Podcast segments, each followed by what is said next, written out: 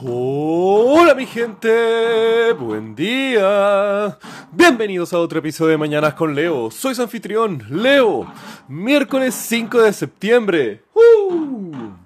Un gran día para levantarse y respirar profundo y tomen conciencia de eso, de respirar mejor, de respirar más y respirar más profundo.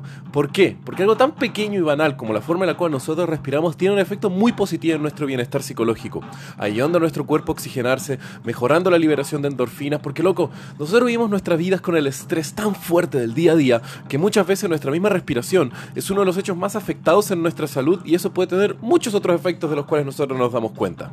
Y hablando de respiración, hoy les quiero contar la historia de los vientos que salvaron al Japón de una invasión brutal. Corrían los años 1200 y, Japón estaba bajo el shogunado, o conocido como el Bakufu, de los Kamakura. Uno de los tantas eras que tuvieron de distintas eh, familias que dominaban a través de su poder militar, mientras dejaban que el emperador fuera como nada. Eh, ustedes saben. Esa época vino después del periodo Heian, el cual se caracterizó por muchos clanes pequeños batallando mientras que no había una hegemonía centralizada del poder. El tema es que durante este Bakufu de los Kamakura, afortunadamente se logró lograr una mayor estabilidad y paz dentro de la isla, debido principalmente al clan Hoyo, el cual había tenido una gran dominación sobre los otros clanes y había más que nada unificado gran parte de la isla centro y sur. Pero fuera de la isla también están sucediendo grandes sucesos en el escenario geopolítico, principalmente después de los caóticos años luego del fallecimiento de Genghis Khan, el mayor megalómano que podría haber habido en la historia de la humanidad, el cual falleció en el pic de su poder, ya habiendo derrotado a la dinastía Xia y a la dinastía Jin en China, ambos las fuerzas militares y económicas más fuertes del planeta Tierra en la época, y además la aniquilación del imperio de Corasmio, el cual se podría considerar como el tercer gran poder del mundo antiguo. Genghis Khan estaba en camino a arrasar con Occidente y unificar a todos bajo el estandarte del Gran Khan. Pero, debido al sistema político y de, herencia que habían, cuando muere Genghis Khan, vienen muchos años caóticos dentro del imperio mongol entre la división de los territorios y la lucha de los herederos del Gran Khan. Hasta que finalmente llega a poder Kublai Khan, un nieto de Genghis, el cual logra apaciguar un poco la inestabilidad del imperio, pero los ojos de Kublai Khan estaban ahora focalizados en una pequeña isla al este de Corea, Japón. Esta isla no representaba un gran atractivo para Kublai y tampoco parecía un enemigo muy poderoso, pero era una buena forma de unificar el imperio de un océano a otro de una forma súper simbólica por lo que no se preocupó mucho en enviar un gran ejército y en 1274 la primera invasión a Japón comienza con el imperio mongol con solamente unas 40.000 tropas en 900 barcos.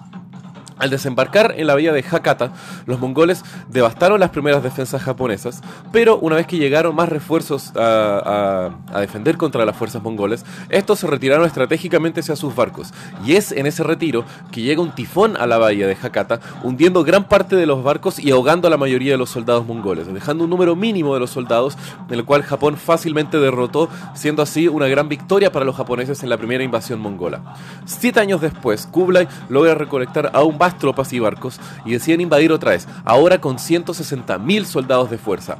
Pero, mientras se estaban aproximando a las costas japonesas, un segundo tifón, loco, siete años después, y viene otro tifón y arrasa con gran parte de los barcos dejando más de 120.000 muertos en el océano flotando y claramente otra vez las pocas fuerzas mongolas que logran sobrevivir un tifón son derrotados por los japoneses. Luego de estas dos derrotas, las tropas invasoras del pueblo japonés vio como el clima los había asistido en esos dos y asumieron que la isla estaba protegida por distintos eh, vientos divinos, los cuales atacaban a los invasores cada vez que intentaban atacar a la isla. Y de ahí es como nace la raíz del nombre Kami-Kaze la cual tiene dos raíces. Kami, por un lado, significa espíritu, dios o alguna divinidad, mientras que Kaze viene de viento. Entonces, Kamikaze es el viento divino, el viento divino que protege a la isla de Japón. Y luego de eso, kamikaze se transforma en un término muy comúnmente utilizado a través de toda la historia japonesa para definir no solamente los tifones que defendieron a Japón de las tropas invasoras en los 1200 de la invasión de Mongolia, sino que también de toda... Eh, una como visión de la isla aislada del resto del mundo y protegida de influencias externas. Y es este mismo término el cual después es acuñado por una fuerza especial de la Fuerza Aérea japonesa durante la Segunda Guerra Mundial, en la cual se caracterizaban por ser aviones que una vez ya casi fuera de combate o al mismo tiempo cuando se les acababa las municiones o el combustible, muchas veces eran vistos los mismos aviones como una arma a través de ataques suicidas de los mismos pilotos. ¿Por qué? Porque ellos se veían a sí mismos como este viento divino que iba a proteger a la isla de las fuerzas invasoras del Teatro Pacífico de la Segunda Guerra Mundial. Y con esa información los dejo el día de hoy. Cómo dos tifones que protegieron a Japón de las fuerzas invasoras mongolas y se transformaron en una parte muy fuerte de su cultura, formaron los nombres que se transformaron en una de las fuerzas más reconocidas y al mismo tiempo una de las tácticas más memorables de la Segunda Guerra Mundial.